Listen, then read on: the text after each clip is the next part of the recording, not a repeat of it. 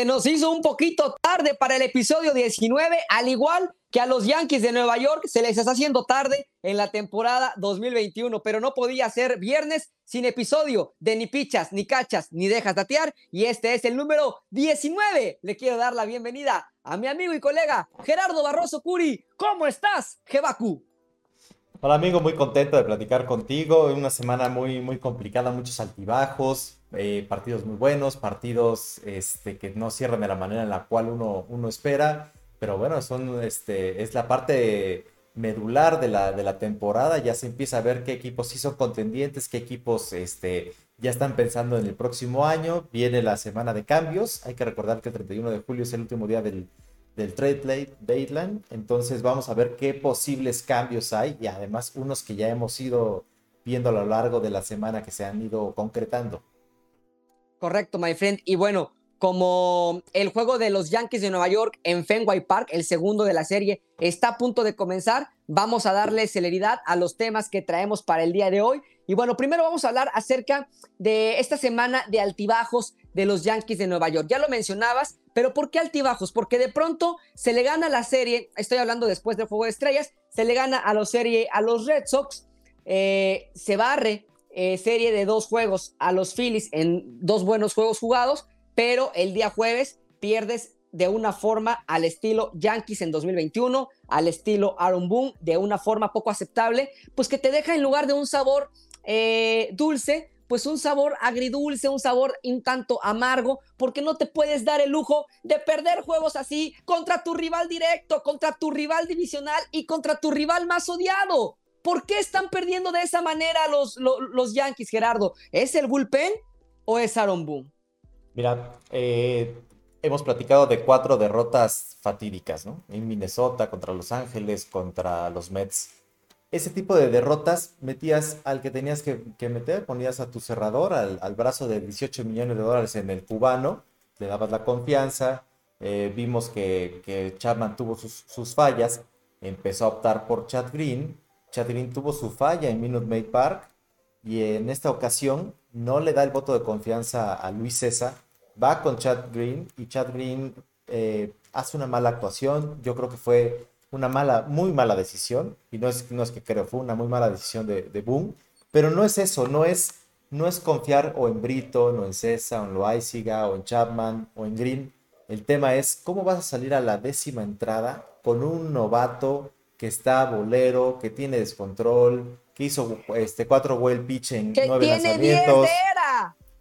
Que tiene 10 de era. O sea, desde que ves el 10 de era, los poquitos innings que ha, que ha este, lanzado, pues ya era, era momento para darle a Renfro el, la base por bolas. Eso es decisión del manager. Y meter a Wilson, que tampoco es una garantía. Pero bueno, muérete de algo. Aquí realmente, yo creo que todos cuando vimos el primer wild pitch y a Devers en tercera sabíamos cómo iba a acabar. Per, ya lo dijiste. Es que el darle la base por bola intencional a Hunter Renfro es, es que eso no es, no, es de, no es de manager de tribuna.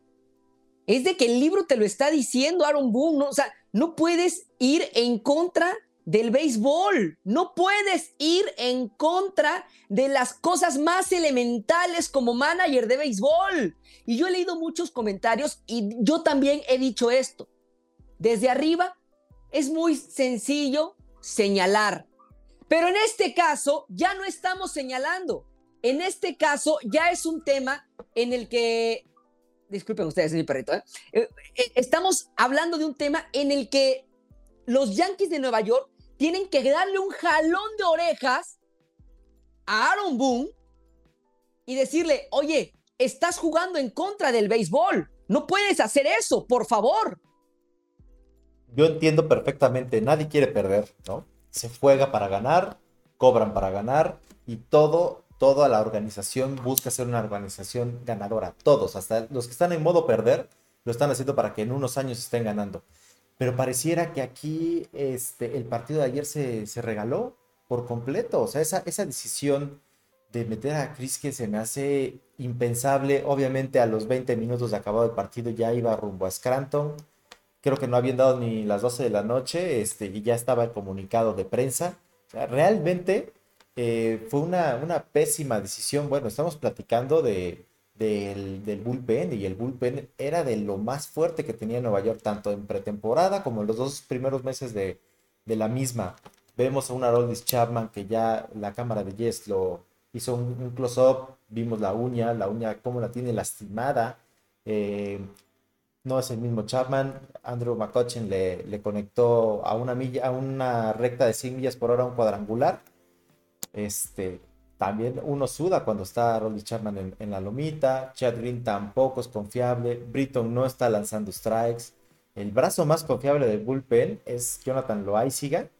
Y de ahí podemos hablar de Luis César. Luis César tiene una muy buena efectividad párale de contar. O sea, Nelson, Wilson, son brazos que no son confiables. Peralta tampoco. Se supone que le dieron un bullpen de 30 millones. Sí. ¿Dónde está ese bullpen de 30 millones? El bullpen no debería ser una, una carencia que tenga el equipo, porque además el primer cambio que se hizo, y hemos platicado que cambiaron un, un guante élite en Tokman, no estoy hablando que sea un jugador élite, pero sí es un defensor élite, que es algo que padece Nueva York. Lo cambiaron por Wandy Peralta. ¿Dónde está el resultado de ese cambio? Ahí ganó, ganó San Francisco, pero por mucho. Y, luego, ok, no, no, y, luego te voy a decir otra cosa. La imagen de la semana. La uña de Aroldis. ¿Te acuerdas que te dije? Sí, sí. ¿Te acuerdas que te dije que, que, que Aroldis le dijo a Alfred Álvarez, no tengo uña? La tiene desmadrada literalmente. Ahora salió en pantalla cómo tiene desmadrada la uña en el dedo de lanzar. ¿Y qué pasa? Haroldis le habla al trainer, entra el trainer, sale Aaron Boone. Evidentemente Haroldis está diciendo, oye, siento incomodidad porque mira mi uña. O sea, y, hasta le pudo hacer la Britney señal. Mira mi uña. ¿Ya, viste cómo la tengo de, desmadrada? ¿Qué, ¿Qué, dice el trainer Boone? ¿Puedes o no puedes? ¿Qué dice Aroldis? Pues, pues sigo. Ah, que siga. No tiene que estar lanzando, por favor. Es que eso es ir en contra del béisbol. Y eso sí es responsabilidad totalmente de Aaron Boone. No puede ser tan inhumano, tan imbécil al momento de dirigir. La afición está cansada de Aaron Boone. Ahora, vamos a analizar a profundidad a los Yankees de Nueva York en nuestro Best, Worst and Wow, porque hay algo positivo en que la gente se le esté yendo en contra a Aaron Boone. Aaron Boone está empezando a hacer cosas diferentes, no por iniciativa propia, porque ya no puede con la presión, no solamente de los aficionados, sino de toda la prensa de Nueva York, que es una prensa muy agresiva. Entonces, empezó a hacer cosas diferentes que le han dado resultados. Un béisbol distinto. ¿Qué fue para ti lo mejor de la semana de los Yankees? Para mí lo mejor de la semana fue en este cambio organizacional, y lo hemos platicado muchas veces, van a ser compradores, van a ser vendedores, pues mira, la respuesta vino antes de que ellos se pudieran hacer la pregunta, porque para que ellos se fijaran una postura, tenían que ver dónde estaba la temporada, si estaba perdida, si estaba ganada. Viene el caso del brote de COVID, pierdes varios titulares, entre ellos a Giovanni Bushela, Aaron Judge, a, este, a Loaiziga, a Higashioka, que es, juega dos partidos a la semana de titular, y abres la puerta, como si fuera septiembre o si fuera una temporada de reconstrucción, a los Raid Raiders de Scranton, al equipo AAA, a las filiales, y ves a, gente como Floreal, a gente como este, Lamarre, a gente como Allen, que le dan otra proyección al equipo, le, dan, le incentivan otra energía diferente y te das cuenta de que hay un futuro más allá, no solo es ir por yo, yo eh, Gallo y darle las escrituras del Yankee Stadium a, los Rangers de Texas. Es con lo mismo que tienes. Yo quisiera ver que el movimiento de la gerencia de los Yankees sea no hacer ningún movimiento precipitado ni pensando en este año. Y te lo digo yo que soy muy optimista y como lo hemos platicado muchas veces, siempre pienso que va a haber una oportunidad y hasta que el número de E no sea un, un cero, voy a seguir viendo los partidos pensando que se, ah, se puede llegar a playoffs. Pero es una realidad que aunque lograran clasificar, no es un equipo campeonato, no tiene el calibre de campeón, no puedes llegar a un juego en este, de playoffs, a un juego decisivo, con una ventaja en la octava entrada y sabiendo que la vas a perder. Porque es, es lo que estamos viendo. Ok. Quizá estoy de acuerdo contigo. No sé si no tengan el equipo de campeonato o no tengan el manager que pueda hacer un equipo de campeonato. Ahí tengo mis dudas, ahí tengo mis reservas, fíjate. Fíjate, o sea, y también los defensores de Aaron Boone, que son muy poquitos, decían, Aaron Boone no metió a Chris que pensando que le iba a perder. Por supuesto que no, pero haz ajustes. Si lo ves descontroladísimo y ahora está la regla que tiene que enfrentar a tres bateadores, a menos de que esté lesionado, pues base por bolas y que venga alguien más, muérete de algo, que es algo que, que lo hemos platicado. Ahora, antes de Crisque, antes de Crisque, era Luis César. Hizo cinco lanzamientos. Pero a ver, ahorita, ahorita, lo de eso. Ahorita, me desahogo en, The Worst. Déjame me desahogo en que para mí lo mejor de la semana ha sido eh, este, e, e, este bateo que se ha eh, conjugado un poco eh, con, con, mi de wow, que es el nuevo estilo de juego. los Yankees están tocando la bola, y, aquí voy a, voy a combinar mi, mi, mi, de, mi de best con mi de wow. Los voy a combinar y los voy a hacer uno mismo, porque para mí es, es, es, es uno solo. Es lo mejor y combinado con sorpresa. Me llama la atención que los Yankees están jugando de una manera diferente. Eh, eh, DJ LeMahieu tiene cinco robos de base en cuatro juegos, una, cosa así, o sea, donde también se ve que roba la base de México, que a, todos, bueno, ha sorprendido a propios extraños, hasta la mamá de DJ México está sorprendida de que su hijo esté robando bases, ¿no? Entonces, eh, estamos aquí en, en, un nuevo béisbol que no ha sido promovido por Aaron Boone, ha sido promovido por la prensa que ha estado aquí en la oreja de Aaron Boone y por la afición que está harta de que Aaron Boone no toque la bola, no haga eh, jugadas de robo de base o de bateo y corrido. Ahora hemos visto un lineup diferente porque se incorpora Greg Allen, que le ha aportado mucho en temas de velocidad, de toque de bola. Eh, vemos a un Odor haciendo toques de sacrificio, o sea, jugando para el equipo, no solamente para su impresionante número de cuadrangulares para un segunda base, mejor que Robinson Cano, para los que dudábamos de, Odor. Eh, un Brett Gardner que sigue jugando al estilo Brett Gardner, él sí no cambia, él sigue jugando eh, para chocar la bola, para correr las bases. Eh, Tyler White, que también juega al estilo Tyler White, pero con la incorporación de, Greg Allen y también de Esteban Florial, pues se ve un equipo un poco más rápido, un poco más para jugar al béisbol pequeño, al béisbol de tocar la bola y de correr las bases. Eso es lo que me ha gustado y me ha sorprendido. Ojo, ese no ha sido trabajo de Boom. Eso Boom lo ha hecho porque se lo han dicho, porque ya hubo algún asesor, hasta a lo mejor un coach de banca, el que le dijo, oye, es que la neta tienen razón, los aficionados que no saben de béisbol te, están superando porque el equipo se ve que, no sabes dirigirlo. Yo creo que alguien le dijo, boom, haz, algo, haz algo diferente. Completamente de acuerdo contigo, completamente de acuerdo. El dinamismo que le da Florial, que le da este Greg Allen, era algo que necesitaba el equipo. No lo vas a encontrar con Joey Gallo. Gallo va a ser otro de Stanton. Puede meter cuadrangulares de 500 millas o poncharse cinco veces en un partido y de qué te sirve. Van a ser los mismos resultados. Entonces sí es un dinamismo diferente el que tiene el equipo. Y eh, igual que tú, lo, combinamos para después hablar de lo peor de la semana. Y el small ball, como tú bien lo mencionas, fue para mí lo, lo sorprendente de esta nueva semana de los Yankees. Es lo que te iba a decir. Con otras palabras coincidimos. Lo que yo llamo nuevo estilo, tú llamas small ball, ¿no? Lo que yo llamo eh, bateo, tú, tú llamas los Rail Riders. Estamos hablando de Florial, estamos hablando de Greg Allen, estamos hablando de jugadores que se han eh, incorporado de buena manera al line-up de estos Yankees de Nueva York. Estamos de, acuerdo en The Best y en The Wow. De lo que podemos estar de acuerdo es que el experimento Clean Fraser fracasó.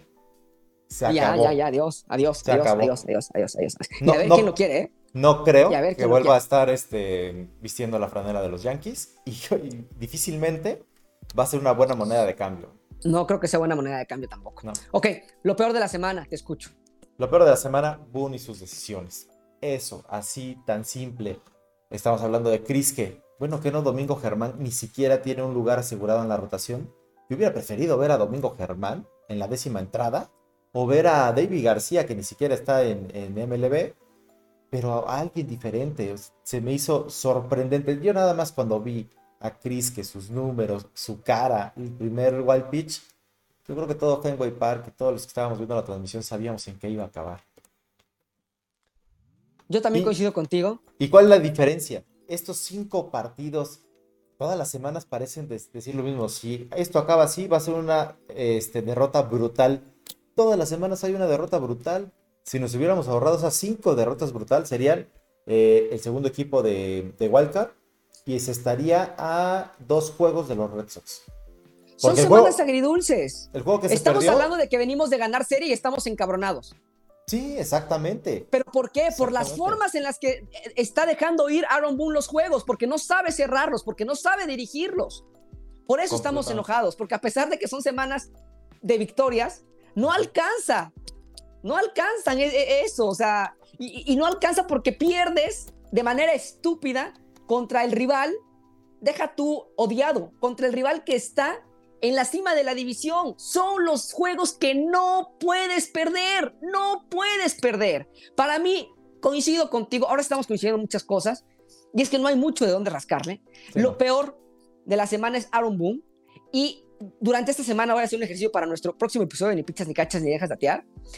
Este es el episodio 19 voy a contar cuántas veces Aaron Boone ha estado en mi The Worst. Porque para mí es el The Worst, no de la semana, de la temporada. Y ahí no coincido con mi querido y además muy admirado Fernando Álvarez, que ayer pues, no salió en su defensa, pero sí dijo, claro, hablar desde arriba es muy sencillo, pero la decisión que tuvo que tomar ayer Aaron Boone, a ver, no, no estamos hablando del juego del jueves en Fenway Park. Estamos hablando de las decisiones que ha tomado toda la temporada. Y antes de meter a Kriske, metió a un Chad Green que ha lanzado muy por debajo de la calidad de Luis César. Y esto tampoco es de nacionalismos, porque si, si Loaiziga hubiera estado disponible y no estuviera en lista de COVID, era Loaiziga el encargado de este juego. Por supuesto. Pero si mete a Loaiziga en la octava y lo saca en la novena para sacar a, Chad Green, es otra vez culpa de Aaron Boone. Ayer, quien debió haber tomado el papel que estaba tomando Loaiziga era Luis César. Hizo cinco picheos en el octavo episodio. ¡Cinco! En una serie de cuatro juegos. Cuando ha demostrado César que él puede ser abridor. Y que además es un killer de los Red Sox. Sí, tienen muy buenos ¿Qué tiene en la cabeza Aaron Moon? ¿Qué tiene en la cabeza entonces? Está echando a perder las cosas. No puede seguir así, Curi. No puede seguir así. por eso yo creo que no tienen equipo de campeonato por el manager. No tienen un dirigente. Coincido contigo. Ve la diferencia de un equipo que roba bases, de que juegan al, hit and run. Eh, ya le, eh, le pones una, una barrera, digamos, por así decirlo, a los doble plays, que era un virus ahí impresionante, una, una epidemia en los Yankees. Seguimos viendo los, los este, outs en home. Bueno, eso habría que ver también este, qué tantos son los errores del, del coach de tercera, la velocidad del equipo, el cómo está armado, cómo está construido. Algo muy, muy este, preocupante, que esto sí es Aaron Boone y su equipo, es si Gleyber Torres, el chavo de, de 23 años que bateaba casi 40 cuadrangulares, perdió el poder inexplicablemente, si es mecánico, si es un problema de, la mecánica, ahí es un trainer, es el coach de bateo, es alguien el que no está haciendo su trabajo y no solo es, no solo es él, sino son muchas otras piezas del equipo. Y aquí platicando de lo cerca que estamos del, trade eh, deadline, eh, yo no sé si los Yankees van a ir por un bate como muchos anticipan. Yo creo que deben de buscar reforzar el bullpen, sí o sí. Yo leí, yo leí una nota hace dos horas que creció el rumor por Trevor Story, según Buster Only. Yo no creo. No, yo no, creo. Y ahí te va otra, es un jugadorazo, no es la solución, no es lo que te convierte a estos Yankees de un equipo a, ¿eh? a, 8, no, tampoco. Eh, aquí pensando, mira, un equipo que está en venta de garage son los Cubs y van a, van a mandar a sus mejores piezas a, todos lados. Los Twins que ya mandaron a Nelson Cruz a, a Reyes y los Rays que mandan a Rich Hill, que le picha a los Yankees como si fuera el mismo Pedro Martínez, lo mandan a, los Mets de Nueva York. A los Mets. Y, pensando, bueno, ¿por qué lo hicieron? cae estrepitosamente el spin rate a partir de la, de la política y los Rays son los Rays. A los Rays, si no les funcionan tus numeritos, adiós, seas quien seas. Así ellos ganaron un Cy. Sí, sí, sí. Bueno, eh, esto fue The Best, The Worst and The Wow. Y antes de pasar con nuestros over and under, yo nada más quiero decir una cosa. Sí, lo peor ha sido Aaron Boone, pero tampoco hay que quitar el dedo del renglón que Chad Green está haciendo malas cosas. Porque si Chad Green saca el noveno episodio, hoy estaríamos hablando de una victoria yankee y a lo mejor no estaríamos tan enojados con Aaron Boone. Ojo, para mí el culpable sigue siendo Aaron Boone por su decisión, por su decisión. Pero no hay que quitar el dedo del renglón, que Chad Green no está siendo el Chad Green seguro, el que quiere ver la afición, el que conocemos. Es un Chad Green con temor, miedoso, que ayer se quedó muy cómodo en los lanzamientos, muy cómodo, y, que ante Quique Hernández no te puedes quedar en el centro del plato, y que demuestra la gerencia de Boston que la contratación de Quique Hernández llegó a los Red Sox para eso, para aniquilar a los Yankees a la hora cero. Para eso llegó Quique Hernández y yo sabía que tarde o temprano iba a ser un jugador clutch, Quique con los Red Sox y Chad Green. No te laves las manos, es cierto. La responsabilidad de Aaron Boone en la decisión, pero tú no te laves las manos porque estás de mal en peor, compadre. No, y también es contra otro rival directo como contra los Astros de Houston. O sea, lleva dos seguidos. Chad dos seguidos. dos seguidos. No está, no está. No está Chad Green, no está Chad Green. Y, se, le ve en el temple. Una cara de temor. No, es una cara agresiva como otras veces. Eh, es una cara de. En la madre la voy a cagar. Sí, se le ve, se le ve. Loaiziga debe ser el cerrador este mes. Totalmente. Y, lo que resta de la temporada. Y Chapman tiene que ir a IL porque Chapman sano es el mejor relevista de la liga. Ahora, imagínate, a ver, vamos a proyectarnos un poquito, ¿no? Vamos a hacer esta, eh, ya sabes qué mental. Eh, que vaya ahí, ahí el Chapman. ¿Cuánto le costará recuperarse de una uña? ¿Dos semanas? ¿Con tú? Bueno, dos semanas. Que tengan un cierre de, agosto y de septiembre y un, mes de septiembre fantástico. Que lleguen a colarse a playoff. ¿Y no te gustaría de pronto que Chapman tome el papel de preparador y lo siga de cerrador? Yo creo que eso va, naturalmente va a pasar, pero no. Pero tiene que pasar ya. No lo veo pasando este año. A menos de que, de que sí Chapman siga teniendo estos, estos problemas de, de, de control. Puede que lo veamos ya en agosto. Ahora, te lo dije antes del inicio de temporada. Ese rol de cerrador de Chapman para mí lo debe de ocupar otro lanzador. Y si Jonathan está haciendo bien las cosas. Decías de Zach Britton y Zach Britton ahorita está. No se encuentra el mismo, ¿eh? No, pero, pero no dije Zach Britton. No, no dije Zach Britton. Dije, dije no Chapman. De ahí el que quieran. Y si, yo, si lo hay, siga. El nicaragüense levantó la mano. Denle la bola. denle la oportunidad, como se la dieron a Mariano Rivera en su momento. También a Jonathan se le va un partido contra Kansas City. O sea, estos cuatro pitchers este, relevistas que son pero, grandes, pero, todos pueden tener un mal día, Jeva. No, por supuesto, pero ya dos seguidos como Chad Green es donde, donde empiezan las dudas. No, o sea. También a Roldis le pasó dos veces seguidas y fue Chad Green, ya le pasó a Chad. A Mariano Rivera le sacaron un juego clave en Fenway Park y ahí los, los Red Sox fueron campeones cuando ganaron cuatro juegos seguidos a los Yankees. A Mariano Rivera también le pasó. Que no le pase a Jonathan Loaiziga, le va a pasar, le va a pasar. Pero a lo que voy es que se ve en sus lanzamientos, en su forma, en su agresividad, en su concentración, muchísimo más agresivo que Chad Green, muchísimo más metido en el juego que Haroldis Chapman. O sea, se ve otro nivel de, lanzador. A eso es a lo que voy. Sí, sí, de acuerdo, de acuerdo. Vamos con Over and Under de la semana. Vamos a hablar de los juegos del el viernes, que ya está por iniciar el juego de los Yankees, póngalo, contra eh, Boston y de la siguiente serie que inicia el martes, de martes a jueves, contra Tampa Bay. Categorías de equipo y son, a ver, tienes las anteriores, ¿verdad?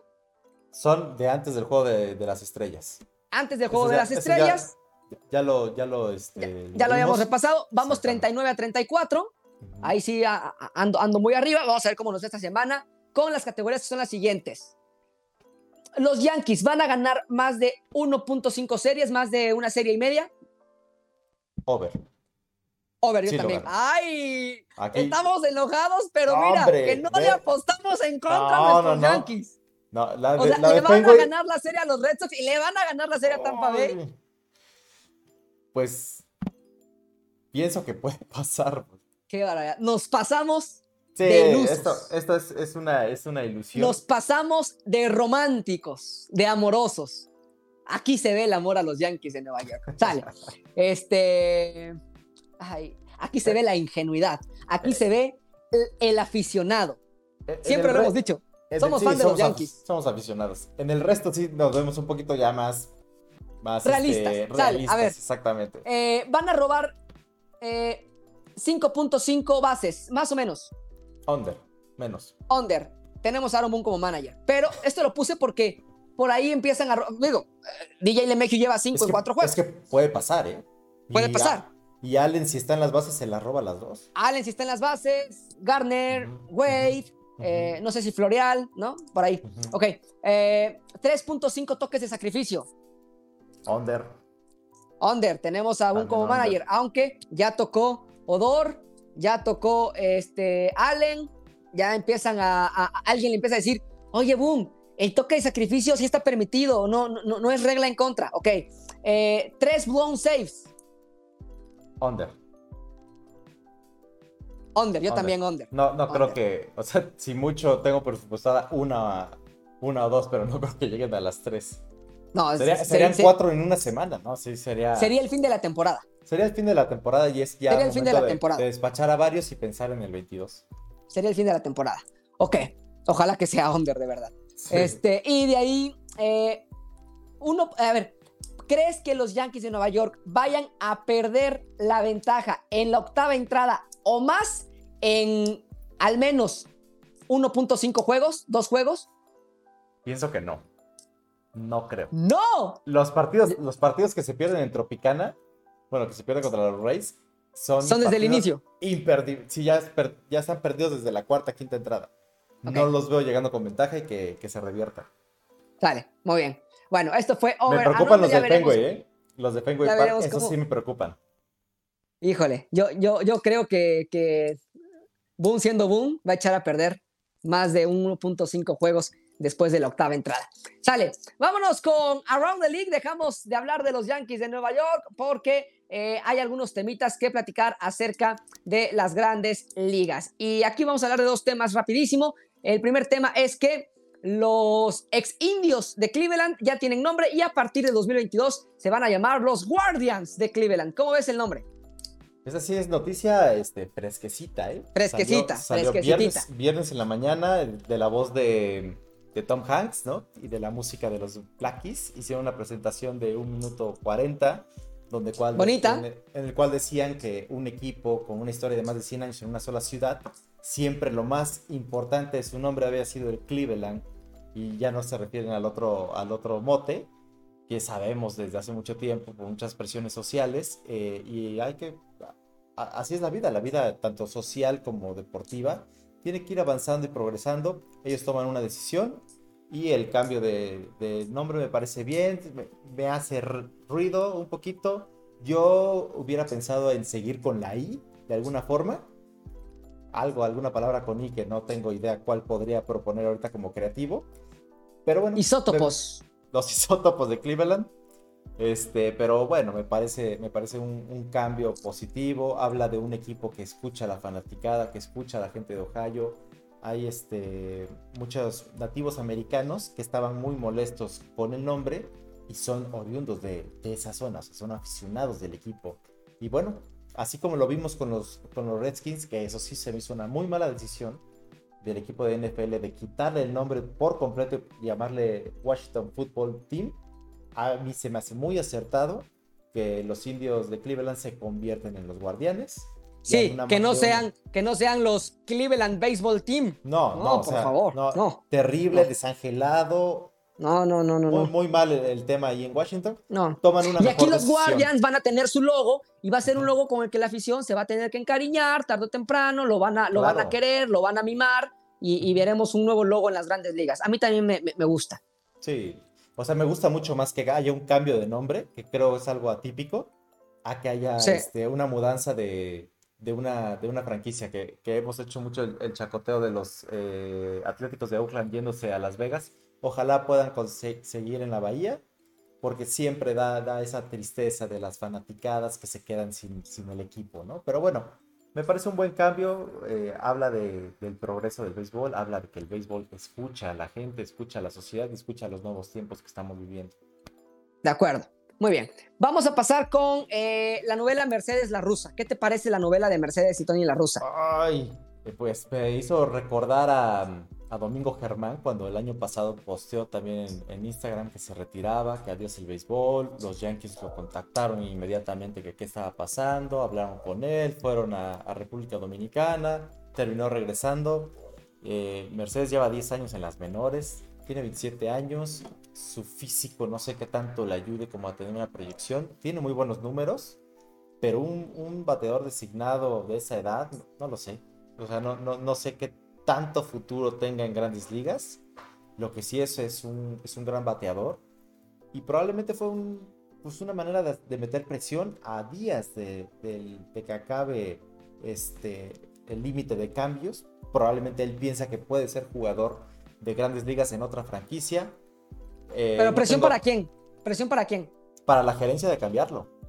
Ah, bueno, para la gerencia sí. La gerencia de buscar un valor. No, a Tony Larusa lo que el viento a Juárez, como decimos aquí. Tony La Rusa tiene lo que no tiene Aaron Boone. ¡Huevos! Así te lo pongo. Y Tony La Rusa los tiene bien puestos y por el Salón de la Fama. Mi conclusión, en la novela, en la, novela eh, Mercedes, Tony La Rusa es la siguiente. ¿Berrinche de Mercedes? Sí. Tan fue berrinche que a esa publicación le comentó José Reyes, le comentó Robinson Cano, le comentó eh, eh, eh, Pedro Martínez. Le dijeron, a ver, no es así, ¿sale? No va por ahí. Jenny Mercedes pone otro post donde resurge como el ave fénix, ¿no? Ok, fue berrinche de Mercedes. Dos, Tony La Rosa se equivocó, sí se equivocó. ¿Por qué? porque los trapos sucios se lavan en casa. Se equivocó Tony La Rusa al exhibir al pelotero. Pero no mandaron a Jerry Mercedes por un capricho de la Rusa. Mandaron a Jerry Mercedes a AAA, a ligas menores, por el bajo desempeño de Jerry Mercedes. Y Tony La Rusa tiene unos huevotes bien puestos y dice, a ver, aquí el manager soy yo. La disciplina la impongo yo. Yo te digo que está bien, que está mal, porque el que va a ir al Salón de la Fama, hasta el momento, soy yo. Quítate con permiso, y eso habla, para mí, bien de Tony La Rusa. ¿Que se equivocó al exhibir al pelotero? Sí, pero que Tony La Rusa sigue siendo el jefe, esa es mi conclusión. Tony La Rosa es el jefe. La nota de muchos expertos es que absuelven a Jeremy Mensajes. Yo absuelvo a Tony La Rosa. Y espero, la verdad, o sea, espero que tenga una, buena carrera, pero que esta etapa, esta estrategia que tomó no funcione, no le funcione, porque no quiero que lo empecemos a ver este circo de, de checar los posts de los jugadores, que ahora me quejo por Instagram, voy a poner una historia, no sé qué, es algo Tú dijiste que eso es lo que te gustaba, la mercadotecnia, el show. sí, mira, una cosa es la interacción con el aficionado y otra cosa es eh, exhibir la ropa sucia de, casa afuera. O sea, esto es algo hacia la gerencia. Si fuera hacia los aficionados es diferente. Cuando se peleó Bauer con, con Tatis, ¿qué interacción con el aficionado hubo? Ninguna. Era un, era un chisme de lavadero, lo de Bauer y lo de Tatis. Pero ¿a qué, eran dos señoras, eran dos señoras peleándose. ¿A qué coach, a qué manager y a qué gerente presionaron? A nadie. ¿A qué hicieron? Eran dos tipos en la calle agarrándose a golpes. Y eso genera interacción, eso genera visibilidad, eso genera que, que veas un Dodgers padres que, bueno, ahorita ya no se van a enfrentar en un buen tiempo. Eh, hablo de, de Bauer. Pero el, el post de, de Mercedes y esta manera de decir, gracias, me voy, eso no ayuda, eso no, no hace crecer nada, no genera un interés en el deporte. absolutamente para nada. Para mí, el, tema Bauer Tatis e, eran los, dos clásicos. O sea, ves, señores igual, de. Ves igual el post, ves igual el post de Jermin que, que, la interacción entre Bauer y, y, Tatis. O sea, para ti, ¿entran en la misma categoría? No, pero sigue siendo show. Show, pero no es lo mismo. No es lo mismo. Está bien. Jermin no lo hizo por los likes, Jermin lo hizo buscando una chamba. Ok, vámonos por los likes a los standings. ¿Cómo amanecen los equipos el día de hoy? Vamos a decirles quiénes están eh, arriba en la división del este. Los Boston Red Sox 59-38. Em, están ocho juegos arriba ya de los Yankees de Nueva York, un juego arriba de los Tampa Bay Rays, los Tampa Bay Rays que andan con Tokio. En la central, 58-38 para eh, los Chicago White Sox, paréntesis, mi pick a nueve juegos ya de los indios de Cleveland que de pronto fueron en picada el equipo de Terry Francona. Se ve complicado para el equipo de Terry Francona. Atención con los Tigres de Detroit, no porque vayan muy bien, sino porque llevan una muy buena racha de juegos ganados. En la nacional de la Liga Americana, 58 y 39 los Astros de Houston, a dos juegos y medio de los Atléticos de Oakland, que de pronto ya no le están aguantando el ritmo a los Astros. Ahí van, ahí van, ahí van peleando, pero de repente los Astros sí se pasan de buenos. En el este de la Liga Nacional, 50-43 los Mets a cuatro juegos de los Phillies. Los Brewers dominan eh, la división central a seis juegos y medio de los Reds y los imparables gigantes de San Francisco que le ganaron serie a los Dodgers de Los Ángeles, donde también carecen de inteligencia al momento de dirigir, aunque Dave Roberts ya haya ganado Serie Mundial, sigue siendo Dave Roberts y sus pésimas decisiones. Bueno, pues los gigantes ya se colocaron a tres juegos de los Dodgers y a cinco juegos y medio de los Padres de San Diego. Con esto pasamos a nuestros pa, Power Rankings de la semana, mi querido Jebaku. Y te toca a ti iniciar. ¿Cómo están tus Power Rankings? Los Power Rankings de la semana. En primera posición para mí están los Boston Red Sox. Muy, muy, este, ligeramente por, por arriba de los, de los gigantes de, de, San Francisco. Los gigantes hicieron también una, una fuerte declaración de poder. Estábamos diciendo en abril, oye, se va a acabar abril y los gigantes están de líderes en la nacional. Tomen una foto y acuérdense de esto. Va a acabar julio y los gigantes van a ser el, el equipo líder de la división oeste de la, de la Liga Nacional. Los Red Sox los tengo en esta posición. Es un equipo muy completo. Alex Cora no solo conoce eh, las ventajas y las habilidades y los pros que tienen cada uno de sus jugadores, sino también sus defectos. Yo creo que saca mucho provecho de colocar sus piezas en el lugar indicado. Y Alex Cora es de las personas con el mayor IQ que tienen en el béisbol de grandes ligas. Convierte un equipo último lugar en un equipo súper contendiente, líder de, la Liga Americana. Por, por, ello, este, para mí los Red Sox son la primera posición, prácticamente empatados ahí con los gigantes. Mi proceso de desempate, antes de que me preguntes, es porque la semana pasada los tenía en primer lugar. En tercera posición, los Reyes suben en mi ranking. Los Reyes es un equipo muy completo, es un contendiente, es un equipo que no se cansa de ganar series, que está haciendo movimientos platicábamos que ya tienen a Nelson Cruz de 41 años y a otro de 41 años lo mandan a Queens. Hacen sus, sus movimientos de, fichas. Los Rays eh, tienen grandes probabilidades de repetir como campeones de la Liga Americana. Con eso te lo puedo decir.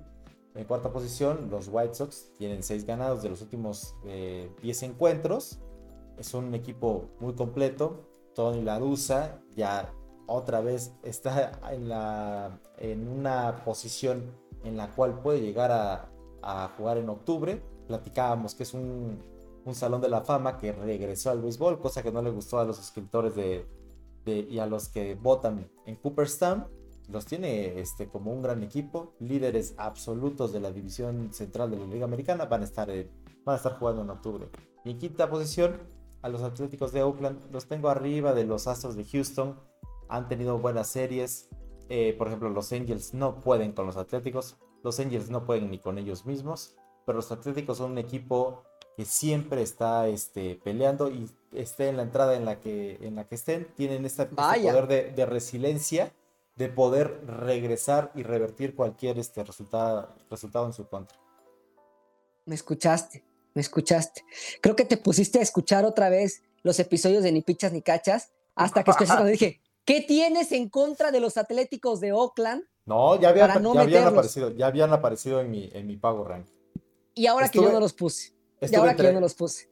Nada más dime, si, tuvieras un sexto, ándale, ok, eso te iba a preguntar, si tuvieras un sexto, ¿a quién meterías? Brewers, o, Astros. O sea, ahí, me, cuesta, mucho trabajo entre los dos, porque también Houston tiene, tiene buen equipo, pero probablemente sí hubiera sido Milwaukee. Yo metería seis Brewers, siete Astros y ocho dejaría a los Atléticos de Oakland. Bueno, del 1 al 5, uno San Francisco porque son sorpresivos, porque ya demostraron que no nada más es la sorpresa, sino que es una realidad, y porque le ganaron serie a los Dodgers de Los Ángeles y esa serie es fundamental en sus aspiraciones para ganar la división, no solamente para pasar a la postemporada. Dos, eh, White Sox porque van a ganar la división central de la Liga Americana porque siguen jugando un gran nivel eh, de béisbol y porque además se presagia eh, quizá antes el retorno de Eloy Jiménez, que pensábamos que se iba a perder toda la temporada, toda la temporada. pues parece que para agosto, septiembre podría estar Eloy Jiménez, sería una incorporación wow. Ahora, me sorprendió que dejaran ir a Adam Eaton. Adam Eaton para mí es un jugador que te da muchísima profundidad. Lo dejaron en agencia libre y los Angels dijeron, venga, chepa Adam Eaton. Si dejaron ir a Adam Eaton, para mí es por algo. Yo creo que por ahí puede eh, recaer Eloy Jiménez eh, más rápido que pronto. Eh, en tres, los Red Sox de Boston, porque aunque me duela, están jugando un gran béisbol. Efecto Alex Cora.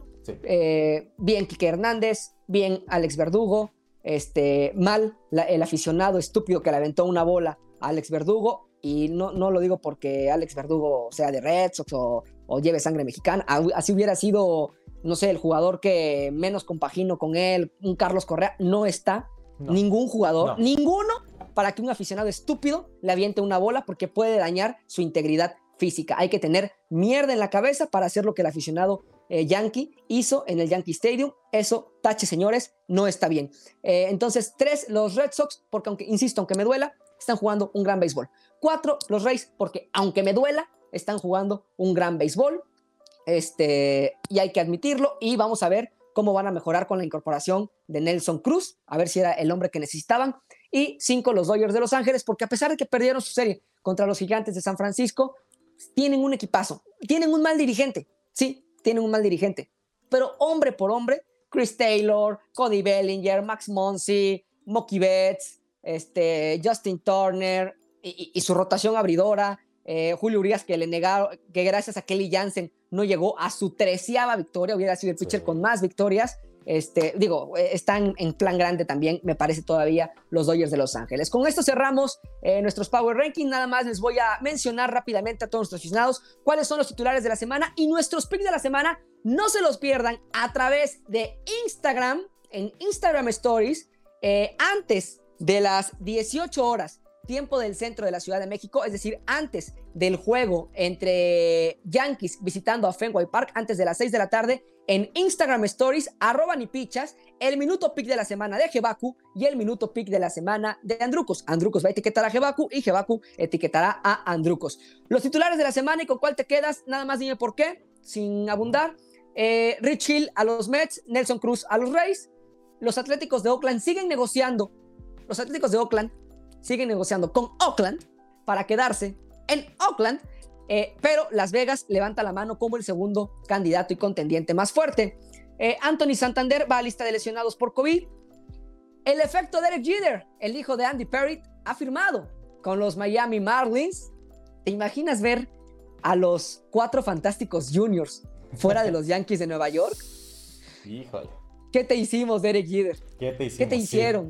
¿Qué, malos somos. Pero por favor, algún día tienes que regresar. Yo no creo, pero, pero no, no, no, no puede ser eso. Eso no puede ser. No puede muy difícil. Es como Michael Jordan. Ya no se va a poner nunca una gorra o una playera de los Bulls por ser dueño de los Bobcats. no, no, no, no. Jeter, por favor, no me hagas esto. Ah, me, duele ver al hijo de Andy Perry firmando con, con los Marlins.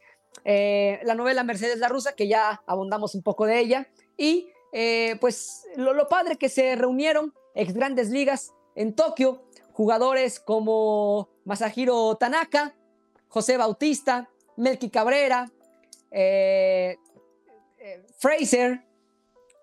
¿Quién más estuvo por ahí este, en, la inauguración? Es decir, ¿no?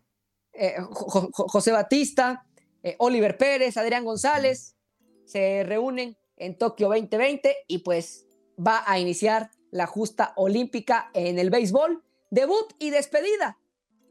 Pusieron al béisbol, pues porque es Japón, pero no veremos, no veremos béisbol en los próximos Juegos Olímpicos. ¿Con qué te quedas? para mí la noticia de la semana que vino a mover todo esto es lo de los guardianes de, Cleveland. Pero, ah, pero de las que mencionas, para mí ver a, a Hideki Matsui ir del brazo de, de Sadahara O, el Babe Ruth japonés, un, hombre que conectó 868 cuadrangulares, mucho más que Hangaro, mucho más que Barry Bonds en la liga japonesa. Jugó cuatro décadas en un equipo, jugó 22 años con los gigantes. O sea, es, un, es una leyenda del béisbol verlo entrar de, del brazo de, de, Hideki Matsui para dar la flama olímpica que al final la iba, iba a encender el pebetero Naomi Osaka se me hizo algo, algo espectacular. Me hubiera encantado ver a Ichiro Suzuki, no te voy a, no te voy a mentir. Me hubiera gustado ver también a, Tanaka, que es el, capitán del equipo de, de béisbol. Prenderla. Sí, sí, sí. Porque aparte, digo, yo sé que Osaka es, a ver, una No, pero por merecimiento, por merecimiento, Naomi Osaka era, era la indicada. No, mira, por merecimiento, porque es la mejor de su deporte. Es una top 3, si no es que la mejor. Pero el japonés es ultra aficionada al béisbol. O sea, si tú haces una, encuesta de popularidad de deporte, te van a decir que son más, más este, fanáticos del béisbol que del tenis. Pero me hubiera gustado ver en el recorrido a Ichiro Pero es mejor deportista Naomi Osaka. Sí, con el debido respeto para Matsui y para, para, para Tanaka. Nosotros somos mexicanos y Paola Longoria es mejor deportista que muchos que se ponen la verde, ¿verdad? Sí, sí, sí. La verdad que sí, la verdad que sí. Y bueno, eh, esto ya no entra eh, en, el programa del día de hoy porque si no, de verdad nos llevaría otra hora de discusión y de análisis. Yo nada lo voy a decir con estas palabras. Y si tú, si, quieres abonar algo que va con el micrófono, es todo tuyo. Pero si prefieres reservarte para la próxima emisión, adelante. Yo con esto cierro el día de hoy. Qué padre que sientas una bandera. Qué padre que tengas sangre de un país que tus abuelos tengan los apellidos, los nombres, las credenciales y que por ende tú tengas ese apellido, ese nombre y esa sangre y esa voluntad, esas ganas. Lo aplaudo. No discrimino, me da gusto. Pero si llevas esa sangre, ese espíritu de competencia, de luchar por tu país, paga los impuestos en ese país, paga tus impuestos en ese mismo país. Ese es mi comentario final. Mi querido Jebaku, fue un placer contigo, estar contigo. Estoy de acuerdo con lo, último que comentaste. Sí, es, algo que, es algo que comparto, pero, pero bueno, es, es algo muy complicado de, de poder como explicar, ¿no? Ya ves, hay muchos que dicen, los mexicanos nacemos donde nos da la gana, ¿no? Bueno. Genera un debate de 19 horas. No, de, sí, ¿Mm? de, toda la vida. Y algo, algo muy bonito es, como dices, identificarte con el país, sentir la bandera, sentirte orgulloso de ver este, a un compatriota tuyo, ¿no? En un podio, escuchar el himno nacional, eh, pero, pero sin caer en esta súper, eh, no sé, bandada patriótica que te puede llevar al nacionalismo, que sabemos que eso lleva a extremos políticos que nadie quiere volver a vivir en la tierra, ¿verdad? No es donde naces, es donde te haces.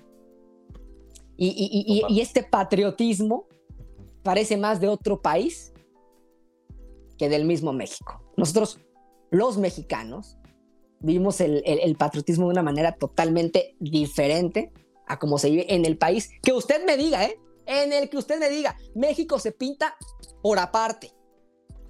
O sea, México es un quesillo, ¿no? Y si no sabe usted qué es un quesillo, búsquelo en internet. Bueno, muy bien, hasta aquí llegamos con el episodio número 19 de Ni Pichas, Ni Cachas, Ni Dejas Datear. Gerabu, eh, Gerabu, Gerabu, Gebaku, fue un placer, como siempre, amigo, estar contigo. Y eh, Nos escuchamos ahorita en un ratito en nuestros picks de la semana y pues prenda ya el Yankees contra Red Sox desde Fenway Park. Chao, Jebaku. Muchas gracias. Y yo nada más para, para culminar, quisiera que no hicieran ningún cambio fuerte. Yo quisiera que se quedaran con la médula espinal del equipo. Igual y algunas piezas que ya van de salida, poder cambiarlas si se puede. Lo del tema de Clint Fraser, eh, ir retirando a, a Brett Garner, quedarte con estas nuevas y jóvenes promesas de los Yankees y un año o una temporada de reconstrucción que serían estos dos meses con un equipo, con ese dinamismo, con ese entretenimiento y esas ganas que se les ven, yo no tengo problemas de perderme un octubre pensando que a futuro, como lo vimos en el 2016, también puede ser una falsa esperanza, tener un equipo ganador y un equipo que de verdad sepa mover sus, sus piezas con o sin Aaron. Pero si se tiene que reconstruir, piquen el botón, pero ya, Nada de un equipo a medias, medio construido, medio ganar, medio perder. Eso no funciona. O se, o se va por todo, o lo que yo preferiría es, este es un año perdido, un año en el cual vamos a reencontrar el swing de Torres, en el cual vamos a encontrar quiénes son nuestros jardineros, vamos a negociar con Aaron Judge, si no quiere ser el señor, la cara de los Yankees, vamos a moverlo a California donde lo, lo quieren mucho, de donde es, y vamos a este, a tomar algunas, algunas, este, algunos prospectos importantes, porque la temporada está, ya no está en el hilo, la temporada está muy leja, muy lejana. La posibilidad de llegar al wildcard cada vez se hace más complicada si no puedes mantener una ventaja de dos carreras con un out para cerrarlo. Entonces, lo que yo espero es eso, es una reconstrucción sin cambios masivos. Yo no veo a Aaron Josh fuera del equipo y tampoco veo que tengan que dar a la mitad del equipo por alguien como Gallo. Yo me quedo, me quedo con eso. Esas son mis conclusiones. Vamos a platicar la próxima semana a ver qué fue lo que pasó. Va el próximo capítulo, el episodio 20, va a ser en el filito del límite de cambios. Y, y, eso, tú no sé qué esperes. Espero que por alguien como Gallo, no. Pero si hay alguien que sí va a marcar diferencia, adelante, háganlo. Lo que tú dices, es una novela. Escríbela, escribes muy bonito, piensas muy bonito. Deberías de ser poeta, Jebaku. En serio. ahí tengo Piensas muy bonito. haces muy buenas proyecciones. Te, proyectas muy bonito. ¿Te imaginas un 2022 de los Yankees ganando de inicio a fin con Gleyber Torres bateando para 500 y con Aaron Judge conectando 60 cuadrangulares? Es muy bonita tu visión. No, y espérate, con anillos repetidos, con dinastía. No te quedes tan corto, pues. no, te quedes en el 22. No, no, no, no, no. Más allá. Ve más allá. La falta de decisiones drásticas. Decisiones drásticas. Que sí tomó George son las que nos tienen ahorita donde estamos. ¿A quién cambió George? Por alguien. Así, que hayan cambiado a Bernie Williams, al manager. Derek Jeter. Al manager. Ah, no, del manager. No, pero, pero platicamos de decisiones del roster, de los 40 jugadores. ¿Tú ves a alguien fuerte? El manager forma parte del roster. Ah, no, eso sí, ¿eh? O sea, yo no tendría ningún problema que la otra semana estén presentando a... Esa es una decisión drástica. No, yo voy a los cambios. Porque, porque no hay un límite de que puedas cambiar a tu manager hasta el 31 de julio. Lo puedes cambiar cualquier día. bueno, yo sí prefiero a Trevor Story que a Gleyber Torres. Ya lo dije. Bueno, eso, vendría siendo un Yo sí prefiero a Trea Turner. Yo sí prefiero a Trea Turner. ¿Qué, Torres? Sí, pero por kilómetros prefiero a Trea Turner. Platiquemos de eso la próxima semana.